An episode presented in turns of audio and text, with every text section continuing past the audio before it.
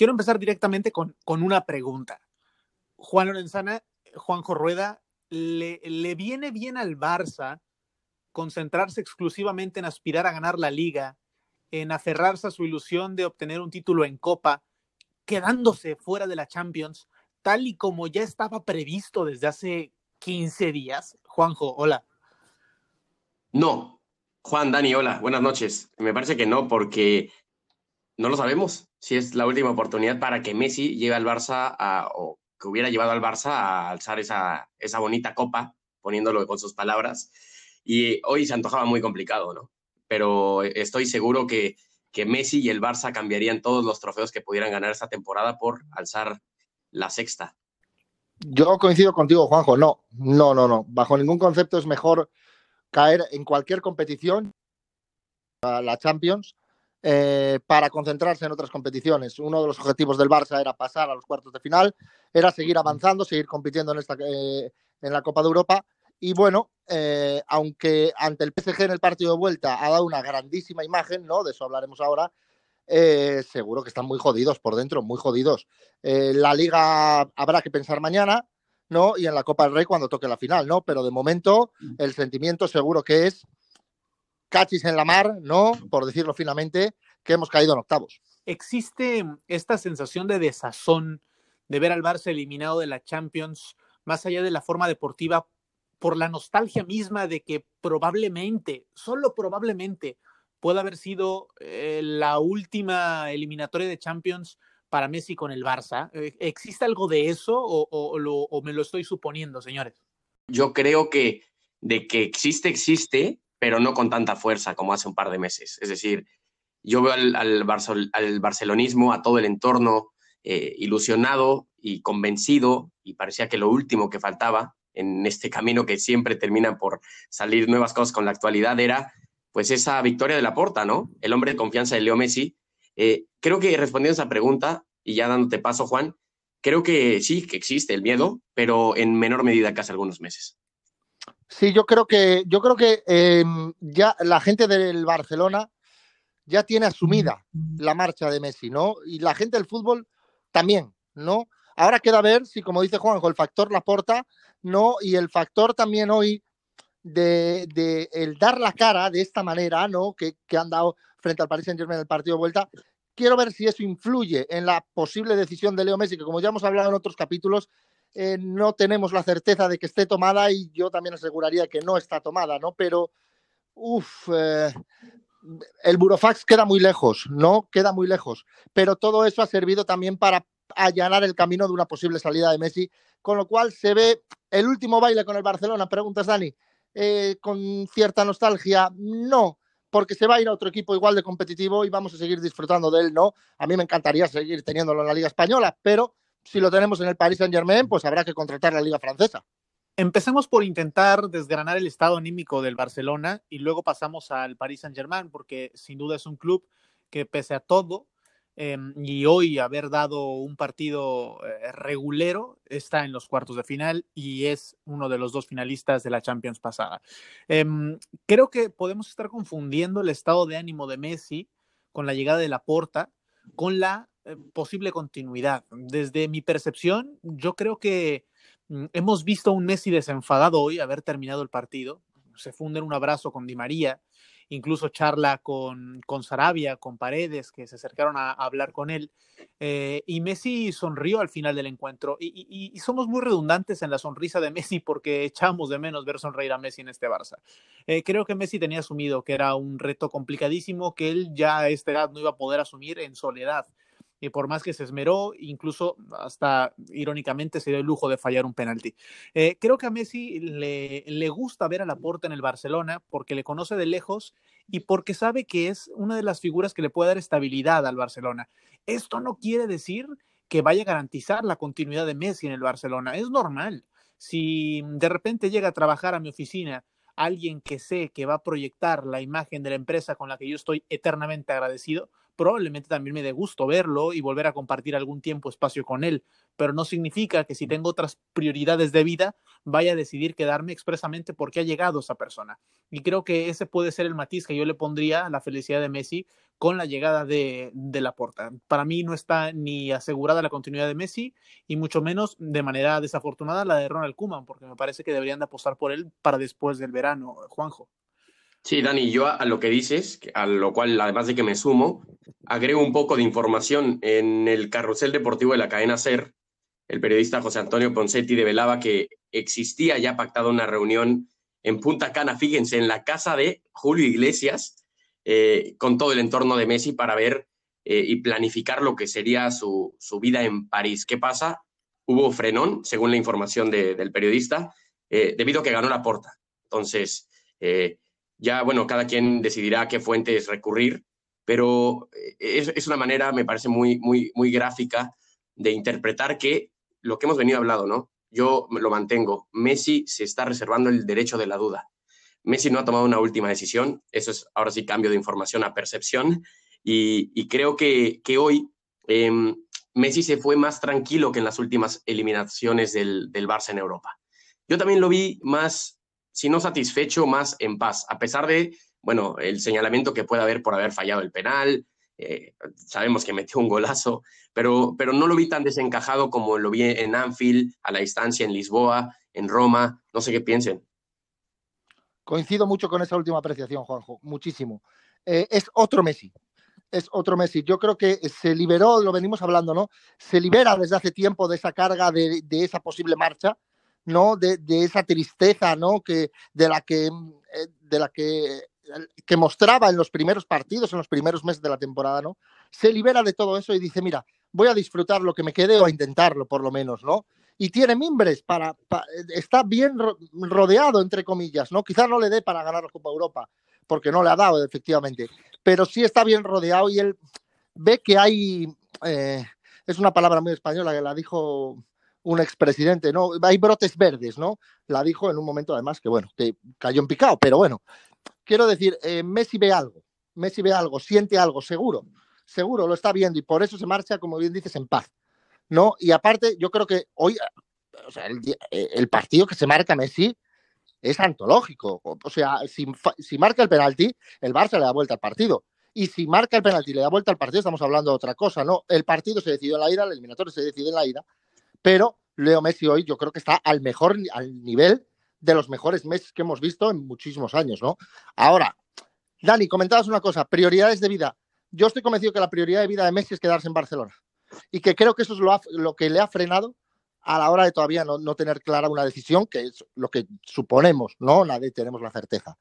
Pero creo que la prioridad de Messi por la familia, porque lleva toda la vida viviendo ahí, ¿no? Se va a venir, acabamos de salir del Parque de los Príncipes en marzo, primavera casi, hace un frío del carajo.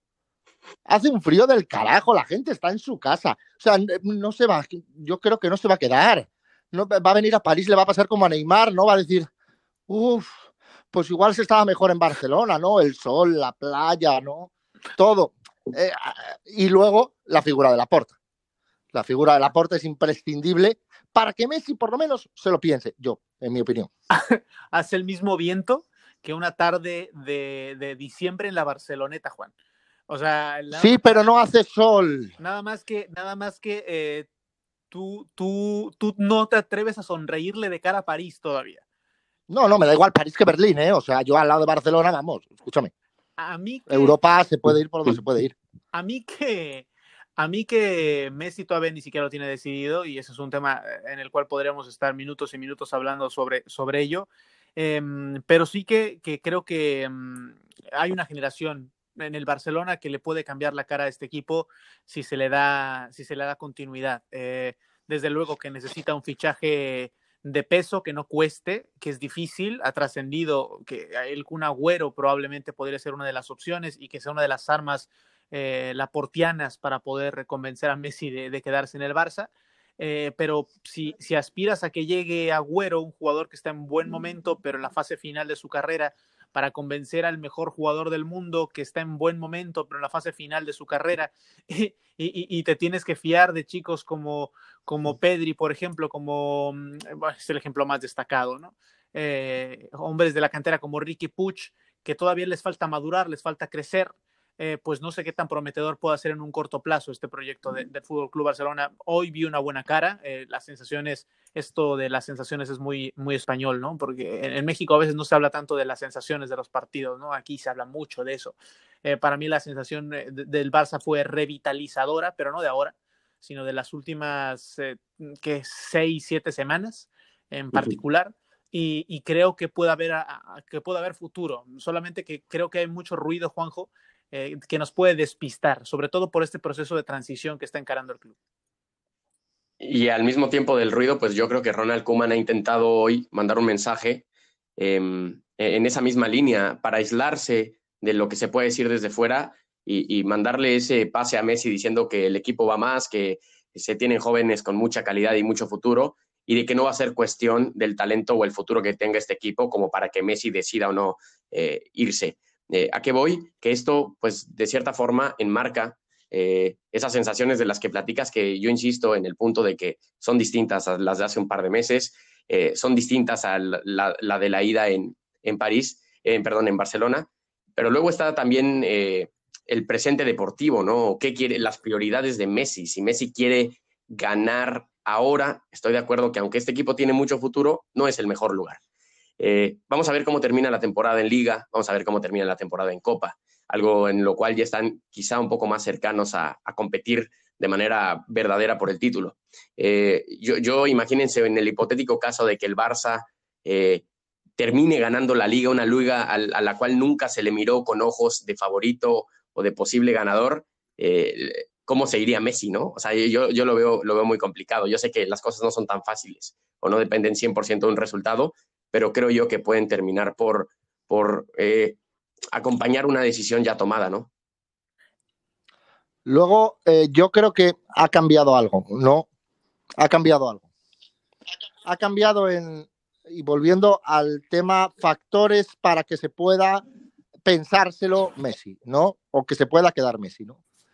Eh, Joan Laporta sale elegido, ¿vale? Como presidente este domingo, ¿no? Esto es una opinión muy personal, gracias a Dios para el barcelonismo, sale yo a la puerta, y de repente, de no haber dinero, ¿vale? En el Barça el discurso era, no hay dinero, que no lo hay, es cierto, eh, estamos hundidos en la miseria, ¿no? Vamos a hacer una temporada de transición, ¿no? Vamos a ver cómo se acoplan los chavales, vamos a ver si Kuman eh, nos tapa el agujero de momento y luego traemos a Xavi Hernández, vamos a ver todo eso, ¿no? Un discurso negativo, no lo siguiente, ¿no? Y pesimista sobre todo. Ah, de repente sale la porta el domingo y yo ya he escuchado los nombres de. Sigue sin haber dinero, ¿eh? porque la porta no es un mago que hace así con la varita y saca dinero debajo de las piedras. De repente ya he escuchado los nombres de Alaba, de Haaland, del Kun Agüero. Es decir, más la imagen del otro día de la porta con su junta directiva celebrando la victoria. Creo que algo, algo diferente trae la porta. Luego no habrá dinero para fichar ni al noruego, ni al ABA, ni al otro. ¿No? Pero el discurso en el barcelonismo ya cambió.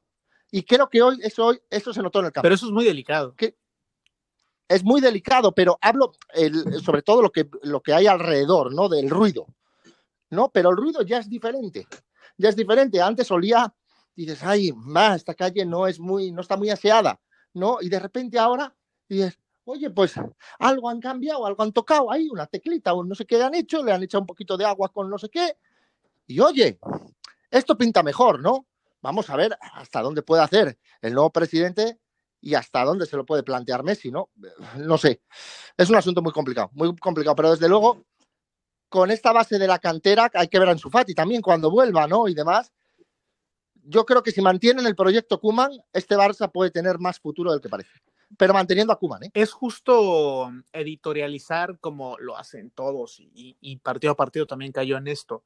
Em, sobre el Fútbol Club Barcelona de Lionel Messi, em, por encima de un Paris Saint-Germain que le ha quedado chica la liga francesa, consecuencia también de, la calidad de jugadores que tiene ¿no? y de los billetazos que ha metido, pero de un entrenador que ha logrado nuevamente unificar criterios y parece que el grupo está hecho piña con, con Mauricio Pochettino, es un entrenador al que la prensa parisina le pasa el radar semana sí y semana no, y que hoy le ha hecho un guiño bastante interesante en la previa de este partido, em, lo comparaban en cuanto a actitud, por ejemplo, con Unai Emery, el último entrenador que dirigió una eliminatoria frente al Barcelona.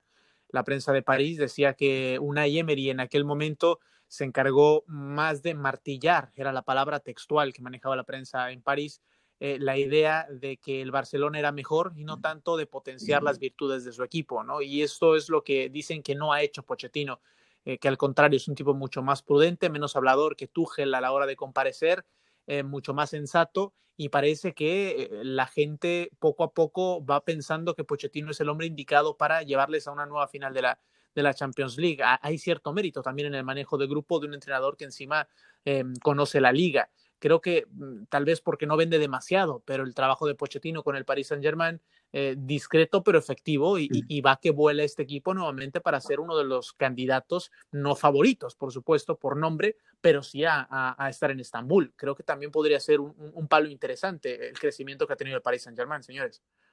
Y ahí me, me llamaba la atención que antes el, el, PSG, desde mi óptica, era como que sus individualidades, cada quien iba a su bola, ¿no? Un equipo aparte eh, no sé, que, hacía falta esa piña de la, cual, de la cual comentas. Ha llegado Pochettino, un entrenador que hace un par de años se nos olvida de pronto, ¿no? Pero era quizás el, entrenador más codiciado de Europa.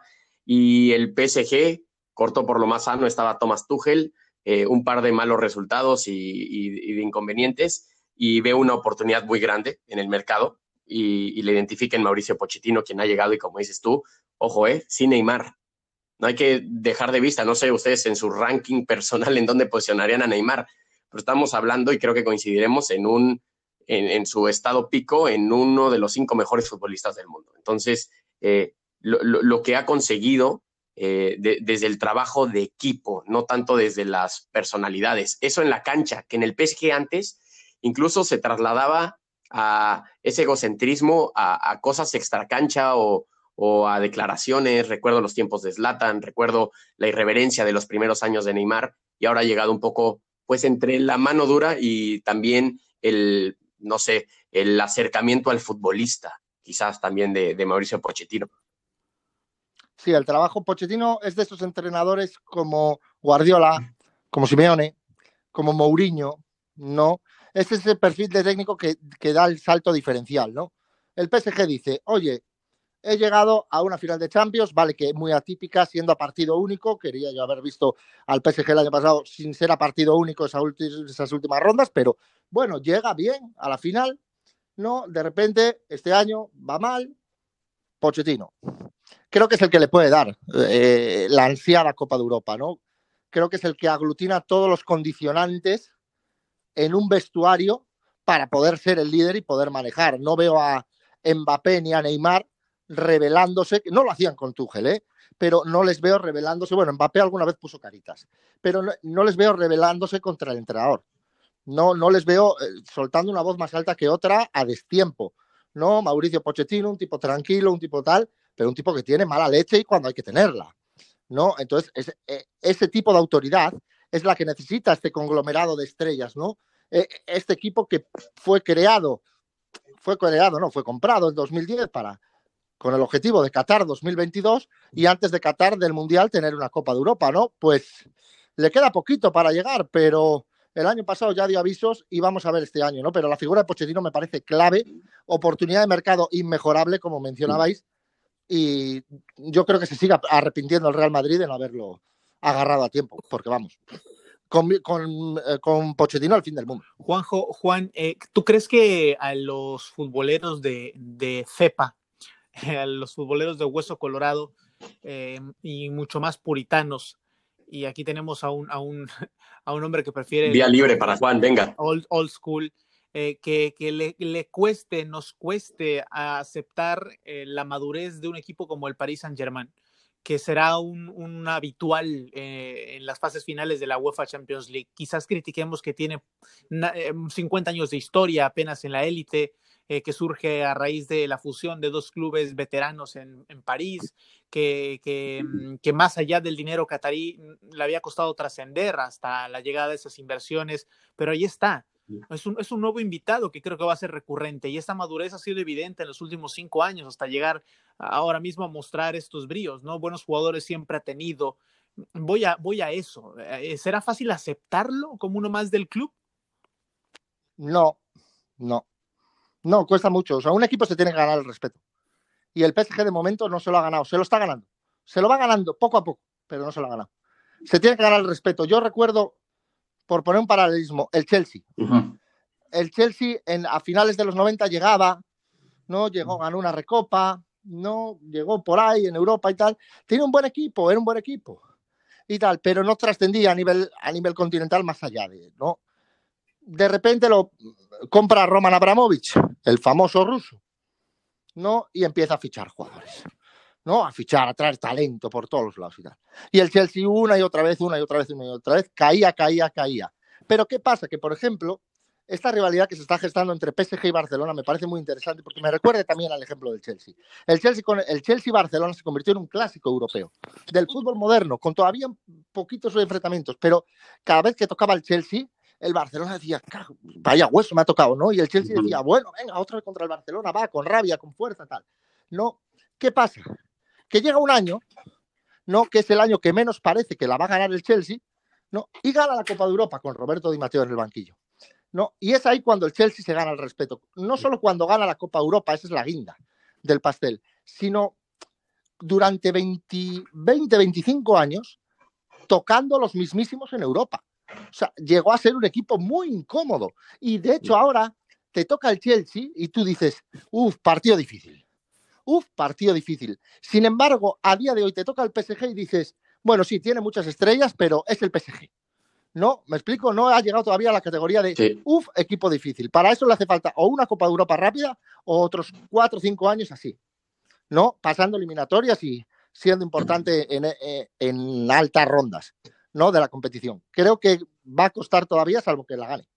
Me gusta lo que dice Juan. O sea, esa, esa madurez que ahora le vemos al PSG radica en entender y aparte actuar con relación a que su vitrina es la Champions y nada más que la Champions porque el Chelsea, que me parece un paralelismo muy, muy bueno y muy ad hoc, tenía la Premier League, ¿no? Y los ojos siempre están en la Premier League. Y cuando un equipo nuevo, entre comillas, eh, te gana ese título con José Mourinho, mantiene una continuidad eh, siempre ahí en los primeros lugares, le empieza a decir, ah, mira, independientemente de lo que pasa en Europa, que de mucho sirve, este equipo algo trae y va construyendo un aura.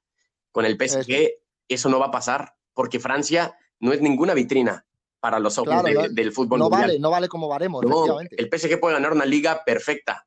38 partidos, 3 victorias, por, 3 eh, puntos por, por, partido y no se le va a dar, no se le va a dar valor, ¿no? Eh, que ahora justamente se le está costando en, Francia, precisamente. Eh, tiene que hacer valer su, su condición de, de nuevo grande en la Champions. Si no es ahí, no es en ningún otro lugar. Tiene que hacerla más difícil, ¿eh? es más difícil todavía, porque si tienes una liga para darte a conocer, darte a mostrarte, pues bueno, pero solo con la Champions, uh, la Champions es muy puñetera, ¿eh? Ya lo sabemos. A mí me da la sensación de que el Paris Saint Germain no está orgulloso de lo que ha hecho en Liga y en Copa, porque creo que es un equipo eh, que en los últimos años solamente ha visto por trascender en Europa. Me ha, salido un verso sin esfuerzo. Eh, y esto, ¿cómo lo sustento? Em, hace unos días eh, tuvimos la oportunidad, por la cobertura que tenemos aquí en París con TUDN, de visitar el hall de, del Parque de los Príncipes, ¿no? Un estadio que más si cabe es muy bonito para ser uno de los menos viejos del viejo continente, ¿no? Eh, Precioso el estadio. Y el, estadio y el hall tiene, mm, es muy espacioso, muy iluminado, escaleras eléctricas, parece el lobby de un centro comercial. Y están expuestos en el centro del hall, eh, pues los trofeos más emblemáticos, ¿no? Eh, por fines prácticos, eh, tienen eh, todos los trofeos de Copa y Liga eh, en un salón aparte, no a primera vista. Y de lo que presume un club que no ha ganado nada en Europa, como el Paris Saint-Germain, es, por ejemplo, de una plaquita que reconoce a Edison Cavani como el mejor jugador de la historia del club. Esto me habla que al club le interesa mucho más la cantidad de jugadores de renombre que pasen por sus filas y de poco a poco abrirse camino, pues a razón de eso, en Europa, que seguir compitiendo en la liga francesa. Compiten en la liga francesa porque no les queda de otra, casi casi que por demarcación comarcal, ¿no? Em, pero, de lo contrario, el Paris Saint Germain estaría feliz compitiendo o en la española, en la Premier League. Eh, em, me da una sensación de desaire del Paris Saint Germain hacia la liga en la que compite, que no es para menos, porque tampoco es una de las ligas más exquisitas de ver incluso por televisión. No, eh, no, y encima, y encima Dani nos decía, nos decía un aficionado, Juanjo, eh, en, el día de la previa, ¿no? Que, que, bueno, que ahora se habían conseguido crear, ¿no? Esta llegada de estos jugadores, ¿no?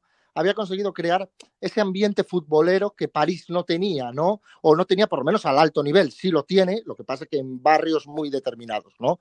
Y a un nivel mucho más bajo a día de hoy. Pero que habían conseguido eso, que sin embargo Marsella, Lyon, no eran otras plazas, ¿no? Al aficionado se le olvidó decir San Etienne, ¿no? Que es el que más ligas tiene. Al final, eh, el PSG se encuentra con que en Francia es un don nadie, que tuvo una buena época en los 90, ¿no? Pero que era un don nadie. Un don nadie, primero, porque se crea muy tarde, o sea, tiene seis años menos que la Sociedad Deportiva Compostela, que es un equipo de tercera división española, que se crea en el 64, y ya es decir, ¿no? Y al lado de la plaquita de Cavani, ¿no? Eh, estaba también, Daniel, te acordarás, la International Champions Cup, que creo que es ese torneo de ahora de verano, ¿no? Que se juega un partido en Estados Unidos, otro en Asia, otro en África, otro en no sé dónde, ¿no? Bueno, donde paguen dinero, ¿no? Vale. Pero al fin y al cabo es de lo que presume el Paris Saint Germain, ¿no? ¿De qué presume si no? Hombre, puedes poner todas las ligas una por una y digo, ah, bueno, pues te queda chulo, porque además el trofeo es bonito y demás.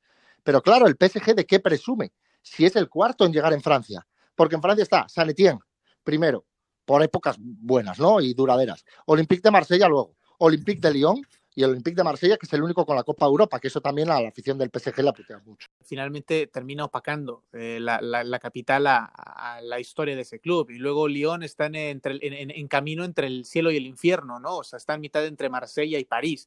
Nuevamente en, el mapa lo tienes ubicado por la cantera y poca cosa más y Marsella siempre ha vivido marginado en, la economía francesa, ¿no? Entonces yo creo que es por eso que ponemos siempre el ojo en, los parisinos. Es natural. No, no, sí, no, no, sí, sí. Si no lo digo como, como, como, como crítica a eso, sino como, como para, que, para que veamos que ser el cuarto en llegar en un país que más allá de esas cuatro ciudades a día de hoy no trasciende futbolísticamente hablando y ni siquiera en esas cuatro ya, es muy difícil. Es muy difícil ser el cuarto, ¿eh? Es como si el Valencia quisiera ganar una Copa Europa. Lo tuvo a, dos finales, no la ganó y adiós muy buenas, ¿eh? Hmm. Juanjo, ahora el dilema aquí en París, eh, al margen de la trascendencia que puede llegar a tener el equipo, es si Mbappé se va a atrever o no a renovar. Y, ese es el último tema del podcast que quería compartir. Eh, cuando un jugador, Juanjo Rueda, dice, eh, me lo voy a pensar, necesito reflexionar eh, a estas alturas del partido. ¿Lo hace porque se quiere ir al, Real Madrid o porque, o porque necesita efectivamente tiempo? ¿Cuál es la lectura que le das al tema? Yo, yo siento que Kylian Mbappé em, se va a quedar en, París, es la lectura que yo tengo, cree en el proyecto, cree en, en el entrenador y más que cualquier otra cosa, más que el romanticismo, no hay dinero en el mercado. Eso le pide un poco eh, eh, en curva a, jugadores que quisieran dar el, salto a, pues ya ni hablamos de la élite, sino a los tres o cuatro equipos más grandes en la historia del fútbol, porque no hay dinero, no hay para pagar. Y yo creo que, que Kylian Mbappé, eh, pues por lo pronto renovará. Eso no quiere decir que vaya a acabar su carrera, es que es muy joven en, en París, pero, pero yo creo que no le van a llegar al precio. Yo creo que la duda mía es qué va a pasar con el PSG a partir de 2022, de que se celebre el Mundial de Qatar. Eso lo quiero ver, quiero que lo vean mis ojos. Pero más allá de eso, creo que Kylian Mbappé, si, si hubiera querido renovar, yo hubiera renovado.